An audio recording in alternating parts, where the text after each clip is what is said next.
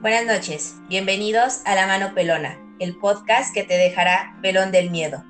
Yo soy Daniela. Y yo soy Jimena, y hoy tenemos preparado para ustedes un programa muy especial que los dejará helados. En esta ocasión, después de haber escuchado tantas historias que nos mandan, queremos compartir con ustedes las nuestras. Hemos tenido experiencias paranormales que nos han marcado y esta ocasión nos toca a nosotras abrirnos ante ustedes y contarles estos relatos de horror. Yo de niña vivía en una casa en el centro de la ciudad. Desde que yo tengo uso de memoria, esta casa siempre ha sido de cosas extrañas y no solamente la casa. Enfrente hay un parque muy grande en el que hay columpios que se mueven en las noches o niños sentados en las ramas altas de los árboles, por lo que supongo que hay cierta energía en esta zona que hace que las cosas paranormales sean más propensas a ocurrir. La historia que contaré no es precisamente mía, pero ha sido causante de todo lo que hasta la fecha hemos vivido y visto en mi familia. Yo soy una persona no miedosa, pero precavida. Creo que he visto demasiadas películas de terror como para saber que jugar la Ouija nunca es buena idea. Pero mi abuela no pareció pensar en esto.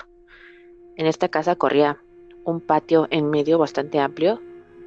Un día, a la hermana de mi abuelo, uno de los jardineros le dijo que había como destellos de luz saliendo de una parte del patio. Si alguien es un poco creyente de cosas no precisamente paranormales, sino más populares, se dice que este brillo significa que hay dinero enterrado, por lo que solo la persona que puede verlo puede sacarlo. La señora buscó y buscó y nunca logró encontrar nada. Poco después las demás hermanas de mi abuelo se enteraron de esto y quisieron encontrarlo, por lo que se les ocurrió la grandiosa idea de jugar la Ouija para lograrlo. Mi abuela era joven y siguió a sus cuñadas, Cabe mencionar que en la familia de mi abuela las mujeres siempre han sido como que brujas y esas cosas, y siempre han sido más sensibles a sucesos no tan comunes, por lo que mi abuela y nosotras tenemos cierta predisposición a estas cosas.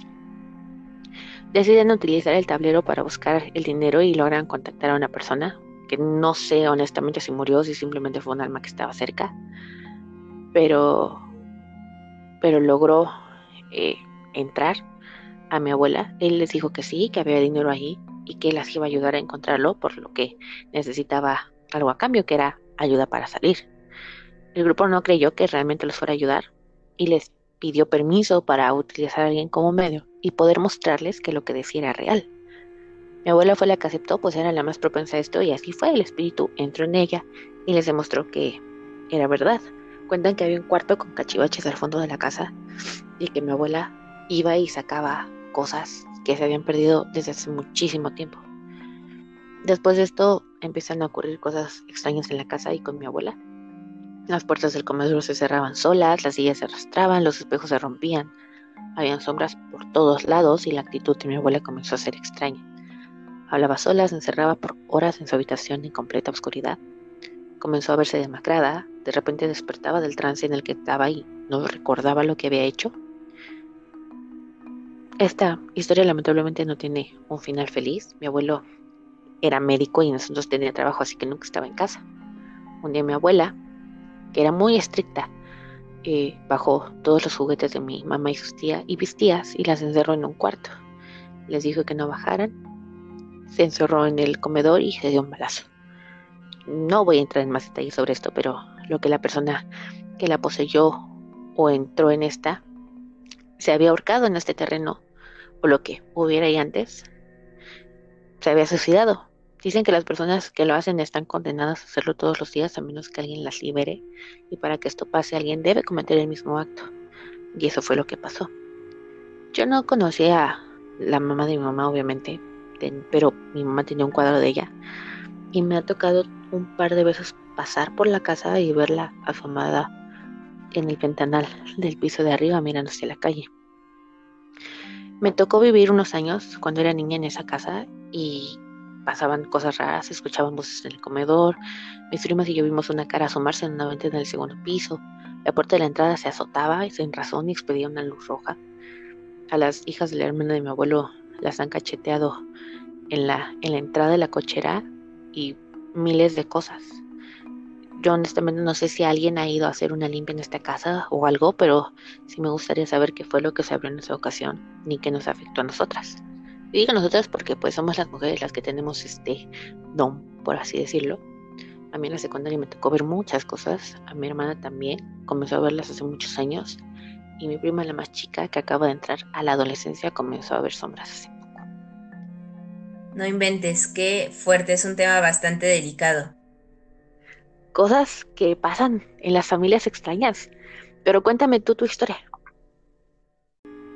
Claro, esto que les voy a contar sucede desde que era muy pequeña, justo cuando nos mudamos a la casa donde vivo actualmente. Esta casa está muy cerca de las vías del tren y en algún momento de la historia se recorrieron unos metros, entonces el espacio que quedó vacío sirvió para construir más casas, entre ellas la mía. Cuando compraron la propiedad, el primer piso ya estaba construido y por alguna extraña razón desde siempre me ha dado miedo estar ahí. Mi teoría es que de cierta manera se quedaron energías atrapadas en la casa, o que es un ente o fantasma que está ahí desde antes de que construyeran la casa, incluso antes desde que estaban las vías. Todo empezó como simples pesadillas. Poco a poco fue escalando a un nivel donde comencé a tener terrores nocturnos con tan solo ocho años, donde podía ver una silueta merodeando mi recámara y yo no me podía mover. Era como si se me subiera el muerto. Mi primer contacto con este ente fue hasta que yo tenía 16 años. Era de noche y yo estaba sola. Entonces empezaron a pasar cosas muy extrañas en la planta baja. Yo estaba con mi perrita y empecé a ver que se ponía muy nerviosa y que de vez en cuando le ladraba una ventana que estaba cerrada. De la nada se empezó a mover la persiana de lado a lado sin que hubiera aire y obvio que eso puso a mi perrita más nerviosa y yo me asusté. Yo inmediatamente me levanté de donde estaba, bastante extrañada, pero también ya me había acostumbrado un poco a, tener miedo cuando estaba sola. Me fui a la cocina y ahí hay una ventana que da a la cochera. Por alguna extraña razón yo me paré frente a ella y no sé por qué, pero vi mi reflejo y podía ver que en mi expresión había miedo.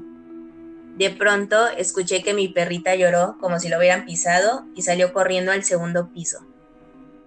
En ese momento regresé la vista a mi reflejo y pude ver como una silueta algo transparente pasaba por el otro lado de la ventana.